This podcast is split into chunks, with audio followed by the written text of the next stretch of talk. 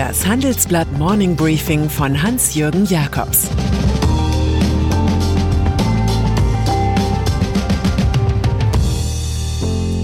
Guten Morgen allerseits.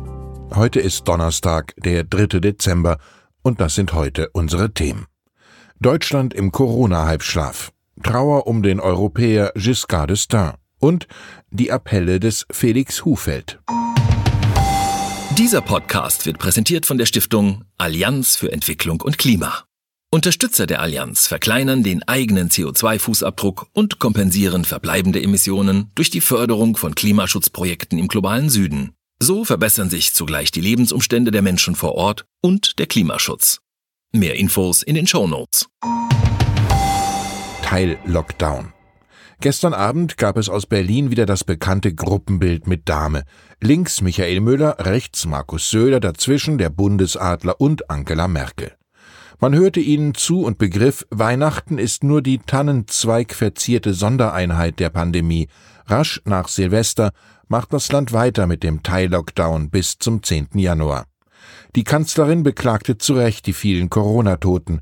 Die Republik sei noch sehr weit entfernt von ihren Zielwerten. Söder wiederum fragte, ob wir das Land die ganze Zeit in dieser Art von Halbschlaf halten können oder ob man da nicht ganz anders herangehen müsse. Offenbar schwebt ihm ein richtiger Winterschlaf vor. Angesichts der fulminanten Söder-PR fällt einem auch der passende Filmtitel ein. Und täglich grüßt das Murmeltier. Corona-Impfstoff. Schnell waren die Briten schon mit dem von BioNTech und Pfizer entwickelten Corona-Impfstoff. Großbritannien gibt das Vakzin als erster Staat der Welt frei, mittels einer befristeten Notfallzulassung. Die Daten seien rasch verfügbar gewesen, sagte die Zulassungsbehörde. Die Deutschen und die EU dagegen setzen auf eine bedingte Zulassung, die auch mittelfristig gilt. Deshalb dauert die Prüfung durch die Arzneimittelbehörde EMA schätzungsweise bis Jahresende. Gesundheitsminister Jens Spahn bleibt bei der Rolle, die er sich als Sidekick von Armin Laschet zugedacht hat. Es geht nicht darum, irgendwie Erster zu sein. Deutsch-amerikanische Beziehungen. Mit den USA kennt sich Sigmar Gabriel gut aus. Umso bemerkenswerter ist deshalb, was der Ex-Außenminister und heutige Vorsitzende der Atlantikbrücke im Tagesspiegel schreibt.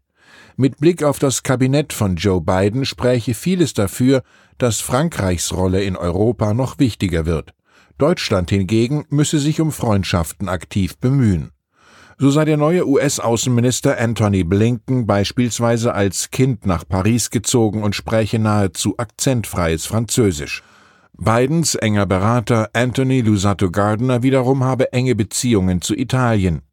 Und dann mache Finanzministerin Janet Yellen eine chinesianische, also französische Finanzpolitik. Nachdem Gabriel seine ethnologische Sortierübung beendet hat, folgert er realpolitisch, Deutschland braucht einen Freund in Washington. Apropos Frankreich. Trauer erfüllt alle, die für ein gutes deutsch-französisches Verhältnis einstehen. Der frühere Staatspräsident Valéry Giscard d'Estaing ist im Alter von 94 Jahren gestorben. Er war Europäer durch und durch. Der elegante und freundliche Citoyen fand in den 1970er Jahren im deutschen Kanzler Helmut Schmidt einen engen Vertrauten. Gemeinsam setzte das Duo auf Multilateralismus und schuf 1975 erstmals ein G6-Gipfeltreffen im Schloss Rambouillet. Helmut Kohl lobte den Franzosen später als einzigen Regierungschef, der an seinen europäischen Überzeugungen beharrlich festgehalten habe und sagte, hoffentlich ist er nicht der Letzte. Klimawandel. Als Savonarola der Neuzeit präsentiert sich UN-Generalsekretär Antonio Guterres. Wie der Bußprediger fordert er angesichts von Wirbelstürmen, Waldbränden und Hitzewellen eine klimapolitische Umkehr. An der New Yorker Columbia University rief er jetzt die Menschheit zum Ende ihres Krieges gegen die Natur auf. Sie solle sich verpflichten, den Ausstoß von Treibhausgasen endlich zu beenden. Unser Planet ist kaputt. Laut Guterres könnten jedoch die Corona-Erholung und die Reparatur des Planeten zwei Seiten derselben Medaille sein.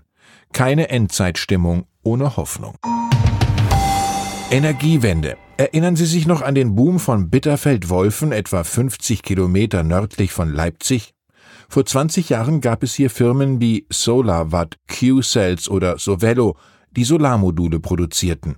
Dann scheiterten sie an den Dumpingpreisen chinesischer Rivalen. Inzwischen ist die Produktion von Solarenergie günstig geworden im Vergleich zu Öl oder Kohle. Ein Comeback setzt ein. Zum Aktivisten wird der Karlsruher Energiekonzern ENBW. Er setzt alte Pläne um und baut einen XXL Solarkomplex in Brandenburg, 30 Kilometer östlich von Berlin. Der Komplex ist so groß wie 550 Fußballfelder und so stark wie ein Kohlekraftwerk. Zurück zur Zukunft ist hier erkennbar das Motto. Der neue alte Knüller heißt Photovoltaik. Nach dem Wirecard-Skandal. Es ist ein kleines Wunder, dass Felix Hufeld noch im Amt ist. Im Wirecard-Skandal haben er und die von ihm geleitete Finanzaufsichtsbehörde BaFin nicht gerade Bella Figura gemacht. Ein Rücktritt wäre so nachvollziehbar gewesen wie ein Abschied des Nationaltrainers Joachim Löw. Im Handelsblattgespräch bleibt Hufeld bei seiner Linie, es habe Unzulänglichkeiten im System gegeben. Die BaFin habe Druck gemacht, aber na klar, wir waren in Summe nicht effektiv genug. Ansonsten sagt der Mann, der vom ZDF-Magazin Royal als Felix Hu verspottet wurde, über die Lage der Banken, im Gegensatz zur Finanzmarktkrise sind die Banken in der Corona-Krise nicht Verursacher der Krise, sondern Teil der Lösung. Aber die Bankbilanzen werden durch erhöhte Kreditausfälle früher oder später Schaden nehmen, das ist klar. Einige werden die Krise nicht überstehen. Die Milch kann gern weiterfließen, aber bitte kontrolliert. Über Bankkredite für Luftfahrtunternehmen und Flugzeuge wir gehen verstärkt dazu über, auch besonders betroffene Teilsegmente der Kreditportfolios unter die Lupe zu nehmen, insbesondere bei den signifikanten Instituten. Über Dividendenzahlungen von Geldhäusern die fehlende Vorhersehbarkeit, wie sich die Wirtschaft entwickelt, spielt eine entscheidende Rolle. Deshalb haben wir Aufseher den Banken im Frühjahr empfohlen, auf Ausschüttungen zu verzichten. Ich hoffe inständig, dass wir auf einen solchen Appell mittelfristig verzichten können. Hufeld geht offenbar fest davon aus, dass es auch künftig auf seine Appellfähigkeit im Land ankommt. Und dann ist da noch Josef Schajer, bis zuletzt wichtigster Mann in Brüssel für den ungarischen Autokraten Viktor Orban. Der Europaabgeordnete hielt die Verbindung zur Europäischen Volkspartei, also auch zur CDU. Nun gibt der Mitbegründer von Orbans Regierungspartei Fidesz überraschend sein Mandat zum Jahresende auf. Die wahre Begründung hierfür lieferte die Brüsseler Staatsanwaltschaft. Jair sei bei einer Sexorgie von Homosexuellen mit Rauschgift erwischt worden. Ein solcher Event ist in Lockdown-Zeiten ohnehin ein Fehltritt, erst recht aber für die moralinsauren Urbanisten. Die preisen die Familie und schmähen Schwule.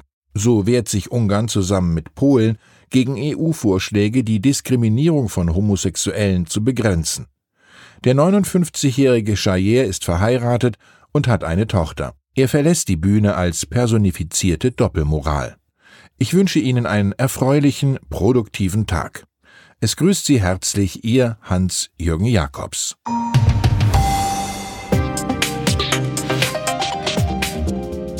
Ab 17.30 Uhr sprechen wir bei Handelsblatt Today über alle Themen, die die Finanzwelt bewegen. Integrität und Zuverlässigkeit sind der Schlüssel zu einer erfolgreichen Vermögensverwaltung. Anlegern ist es wichtig, dass ihr Geld sinnvoll, nachhaltig und erfolgreich investiert wird, um den Erfolg auch an nachfolgende Generationen weiterzugeben. Dieses und andere Themen präsentiert von unserem Initiativpartner, der Hypo Vereinsbank Private Banking. Das war das Handelsblatt Morning Briefing von Hans-Jürgen Jakobs, gesprochen von Peter Hofmann.